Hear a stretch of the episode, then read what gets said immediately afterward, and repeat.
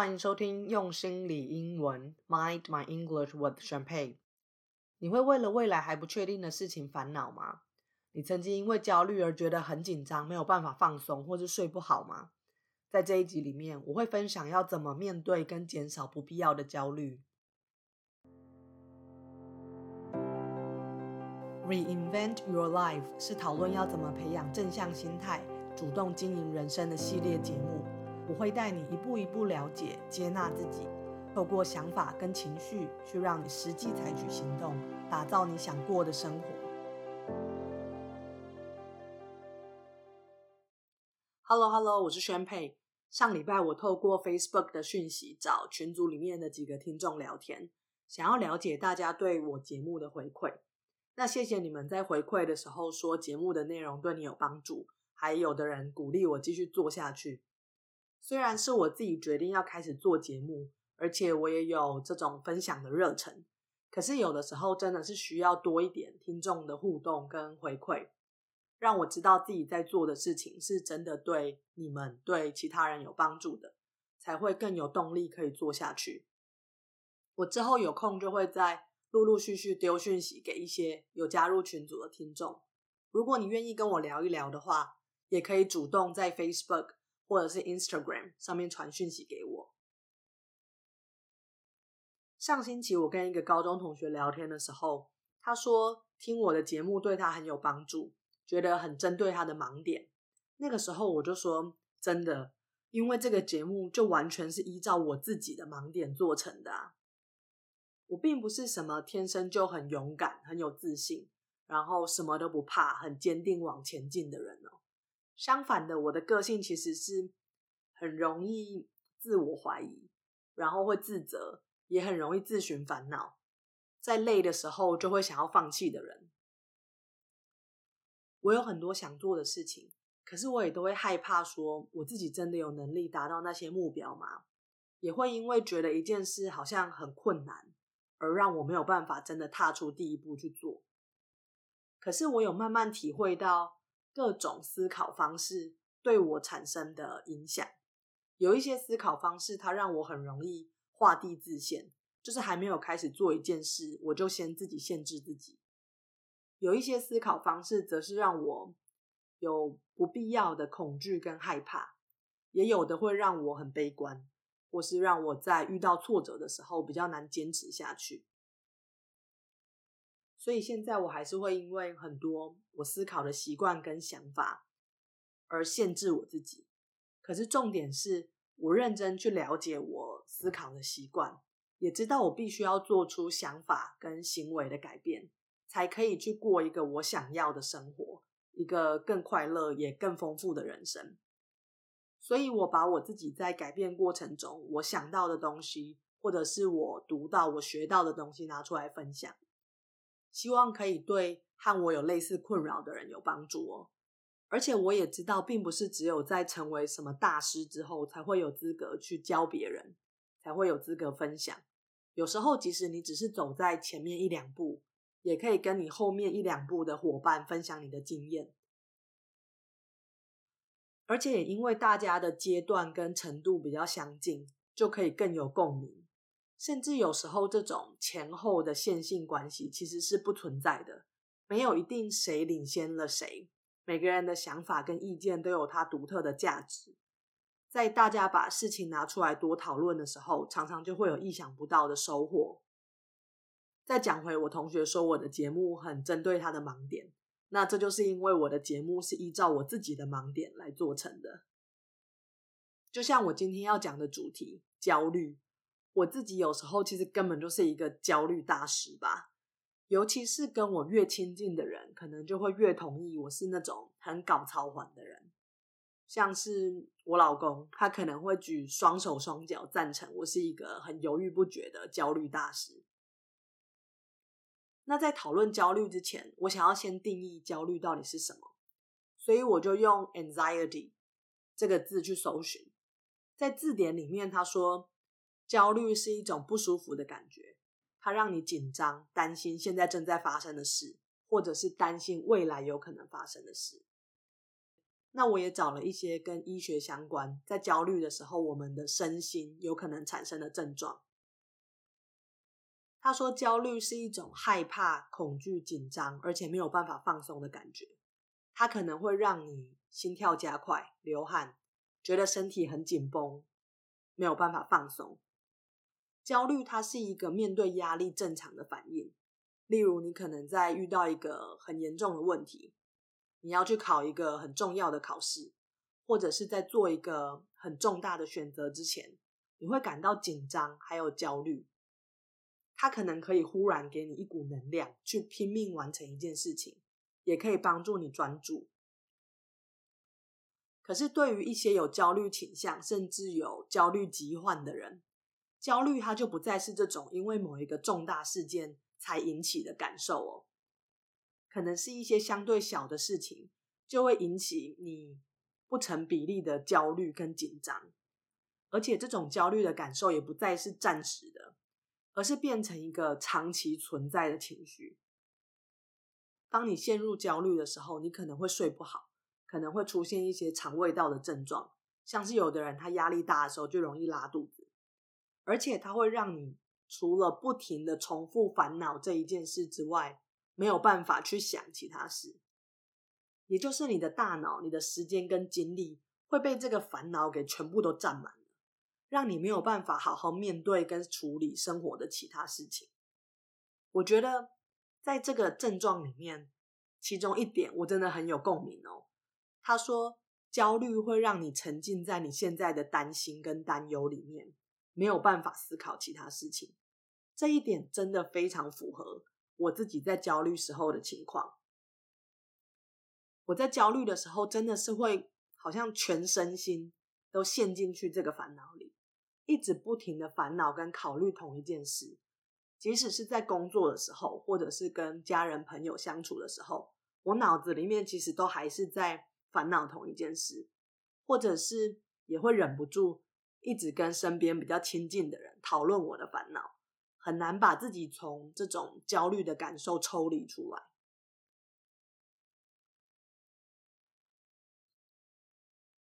那到底面对焦虑，我们可以怎么思考呢？我的答案是，我们一样可以套入我在第五集、第八集、第九集里面都讲过的五步骤的架构来看：情境、想法、感受、行动、结果。情境是发生在我们生活周遭的事件。是我们没有办法改变的，然后我们的大脑就会对情境做出一个解读，产生想法，想法会诱发情绪，情绪会让我们去采取行动，我们的行动最后就带来结果。我们先把焦虑放到这五大分类里面，焦虑它是一个感受嘛，那所有的感受都是因为我对事情的解读，因为我大脑里面的想法而来的。是我的想法引发焦虑这个感受，而不是生活发生的事件才让我焦虑哦。这就像是我其实还蛮容易因为钱感到焦虑的，可是这不是因为我现在拥有多少钱，不是这个实际的数目让我焦虑，而是因为我对这个数字的解读才让我焦虑，是因为我觉得我的钱不够多，我的钱不够用。或者我不想要失去钱，这种想法才造成我对钱很容易焦虑。那如果我的想法一直都是我不想要失去钱，不管我已经有多少钱了，我还是一样会为了金钱而焦虑。我觉得认知到是想法造成我们的感受这一点真的非常的重要，因为当你认知到是你的想法带给你各种感受之后。你才会知道你自己是有选择的，并不是生活里面的事件带给我们感受，是我选择怎么想，才让我产生相对应的感受。我不能假装自己是一个很无辜的受害者，把自己放在很被动的位置，觉得都是因为这些事情才害我现在这样想。我必须要时时刻刻去提醒自己，我是有选择的，要把自己放在一个主动的位置。知道我现在所经历的感受，我做的事，我得到的结果，其实都是我自己选择的。我可以选择继续焦虑，我也可以选择转换想法，脱离焦虑。但是我真正体会到这个事情，其实也只是在几个月前而已。有一天，我就突然想到说，其实看一看我周遭的人，每个人的生活，我好像都可以至少帮他挑出三件事、五件事来烦恼吧。甚至我根本就不需要五件事来烦恼啊，常常只要一件事就可以让我想来想去，非常困扰了。然后我就想到。不管我是在过哪个人的生活，我都可以很烦恼。这不是就代表烦恼根本就是我的个性，不是因为我生活的情况吗？如果我真的是为了某一件事在烦恼，那照理说这件事情消失了，我就不应该再烦恼啦。可是常见的情况是，当我现在烦恼的问题解决了之后，我就又会去找下一件事来烦恼。我的大脑，它好像就是很习惯去担心未来还没有发生的事，会担心未来会发生不好的事情。之前我有说过，大脑它其实就是喜欢用最省力、最习惯的方式去产生想法。那我的大脑可能在这十几年来，它已经养成了一个非常固着的习惯。如果我不主动去管它，它就会一直按照习惯去制造很多烦恼出来。那如果我不想要整天烦恼，我就必须要很努力的去打破我大脑这个旧的习惯，创造一个新的思考习惯哦。那在我体会到这个之前，其实我从来都不觉得我是在自寻烦恼，我会觉得是因为那件事真的很重要，我才去烦恼的啊，真的很值得烦恼，我才会那么担心。以前的我都比较像是把烦恼这个东西当成一个。警铃或是一个警讯，觉得他是在告诉我一件事情的重要，也因为这样，我就会更一头栽进去。因为烦恼让我觉得事情重要，事情重要我就更烦恼，所以就变得很钻牛角尖，会陷入一个焦虑的循环里面，没有办法抽离哦。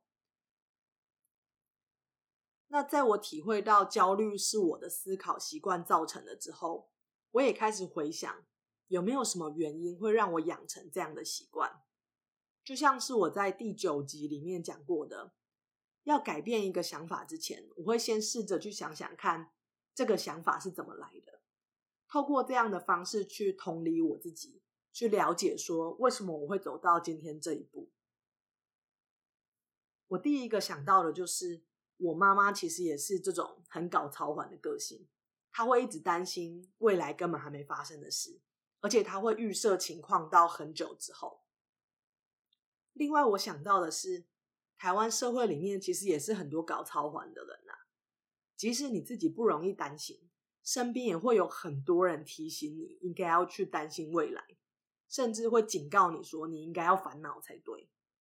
就像是如果你喜欢艺术，想要做艺术相关的工作，会有一些人跟你讲说：“你做艺术真的吃得饱吗？”还是去考公务员比较好吧。他们就是觉得你应该要烦恼收入跟生活的稳定性。那如果你决定要让你的小孩去念公立的小学，你没有让他去念双语学校，或是没有让他去英文补习班，也会有人警告你说，你小孩这样子以后英文会跟不上别人，会没有竞争力。他们会认为你没有在为你的小孩的未来铺路。那如果你是一个对现况感到满意的人，很知足常乐，这其实很棒啊。可是这一类的人在台湾很容易被其他人说，你都没有在为了未来考虑，你就是拢无咧怕什啦。总之，我觉得台湾社会不止容易烦恼的人多，他们还会觉得你不能不烦恼。所以我在我妈跟社会的影响之下，养成了这种。容易烦恼跟焦虑的习惯，也就没有那么意外了吧？那讲到这里，我们先休息十秒钟。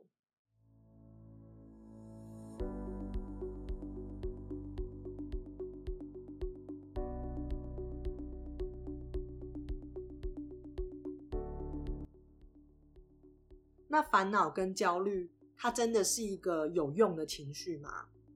我在这里说的有用，是说。焦虑跟烦恼，它可以把你带到你想去的地方吗？它对你到底是有帮助的，还是没帮助的？这时候就又可以套到情境、想法、感受、行动、结果的架构来想。你可以去回想跟观察，焦虑这个感受通常都会让你去做什么事？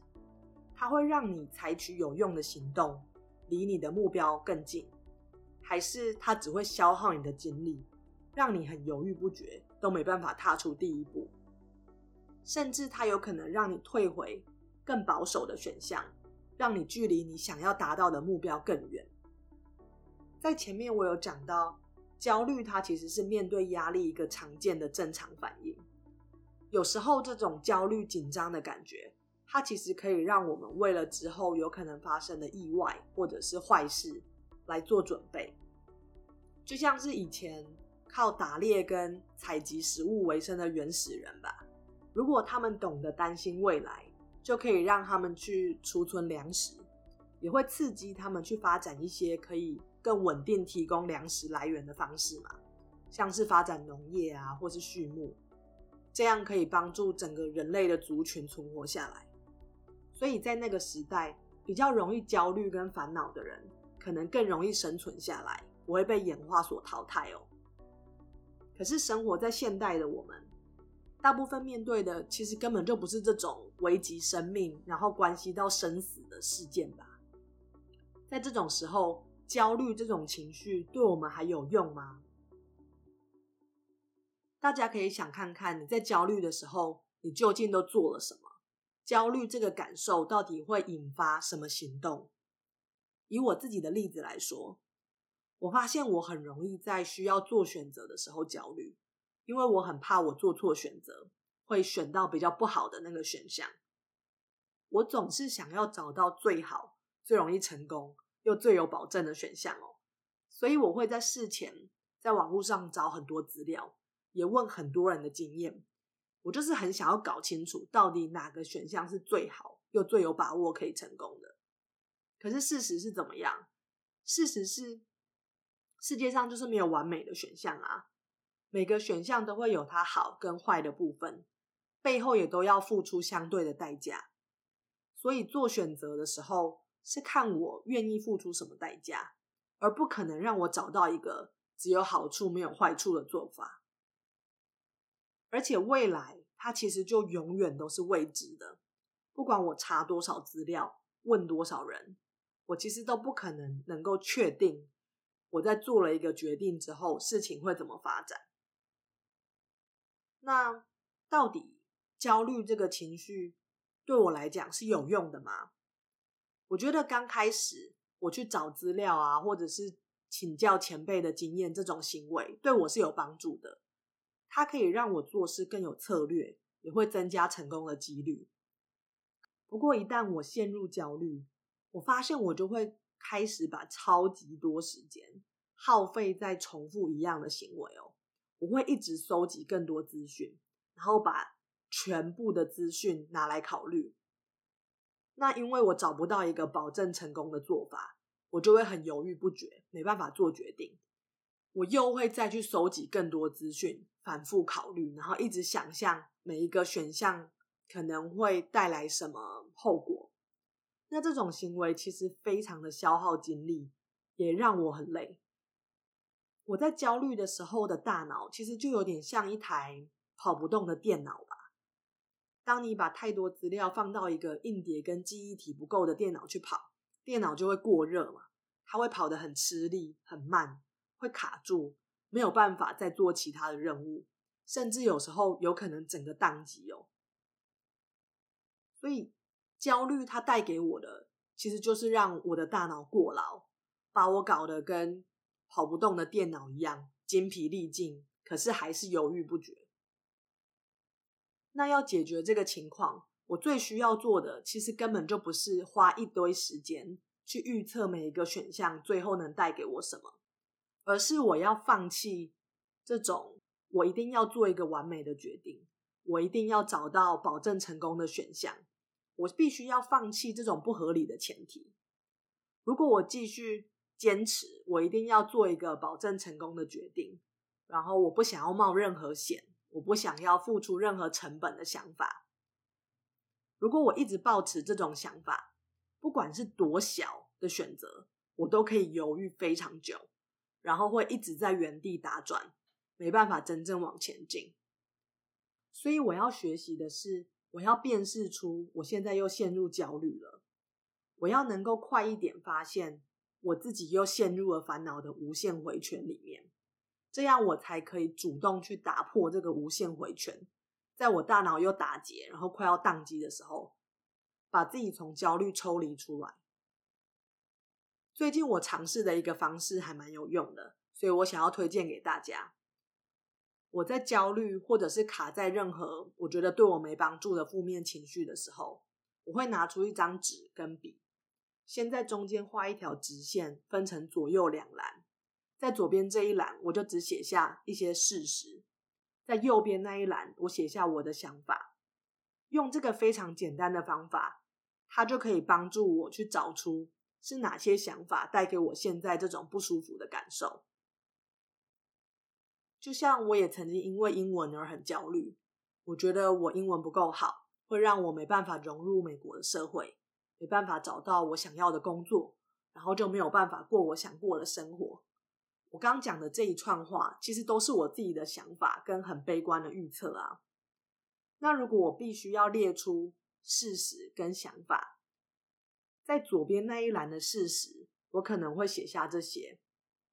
我在讲话的时候，还是会把动词的时态搞错。我对条件式子句的文法还没有熟悉到可以很流利运用的程度。我已经好几天没有花时间练习英文。今天开会的时候，虽然我很想问一个问题，可是最后我没有举手发问。其实这些就是事实嘛，事实它其实都是很简单、很中性的。可是，在右边那一栏，我的想法，我可能就会写下一些很惊人，然后其实很恐怖的东西哦。就像是我刚说的，我可能会写说我的英文不够好，我这种英文真的可以去参加面试吗？这样的英文能让我找到新工作吗？甚至我有可能会写说，我好懒惰，才会那么多天没练习英文。每次我在把事实跟想法分成左右两栏列出来的时候，我都会很惊讶，我会很惊讶的发现，说我怎么附加了这么多负面的想法在这些简单的事实上面，也会辨识出到底是哪些想法。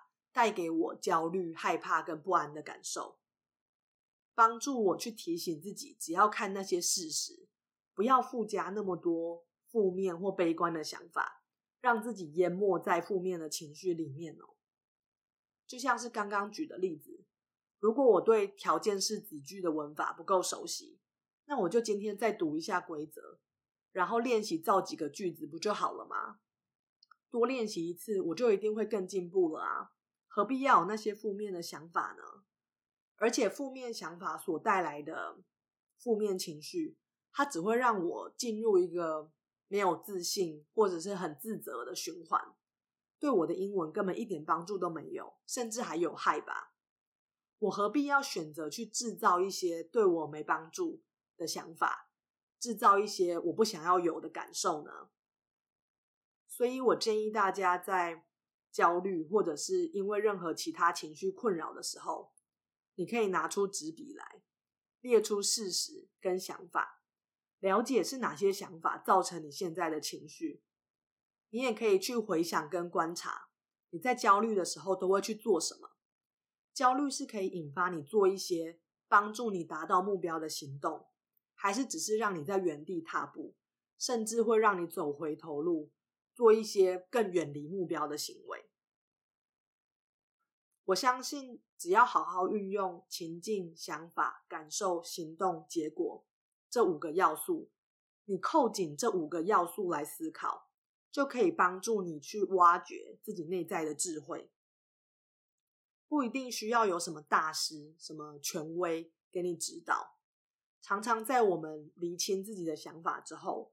就会很清楚自己下一步该怎么做了，而且透过厘清自己想法之后所做的决定，才真正是按照我们的需求、我们的愿望来量身定做的，而不是依照别人的经验跟期待在过生活。最后，我想要分享一个跟烦恼有关的英文句子，我常常把它拿来提醒自己。他说：“Worrying doesn't empty tomorrow of its sorrow; it empties today of its strength.”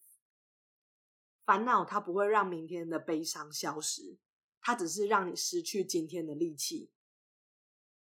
当我们为了未来而过度操心烦恼的时候，真的不会让明天变得更好。而只是耗费了你今天的时间跟精神，那比起过度担心未知的未来，过好今天才是更重要的。这一集算是我对自己搞超环习惯的一个提醒，希望它对你也有帮助。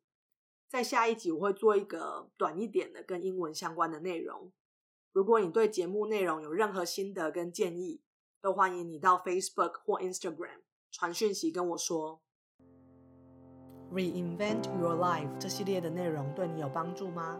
欢迎你帮我的节目写 review，让更多有需要的人可以听到这些内容，也把节目分享给其他跟你一样相信自己的能力、愿意采取实际行动来打造自己人生的朋友。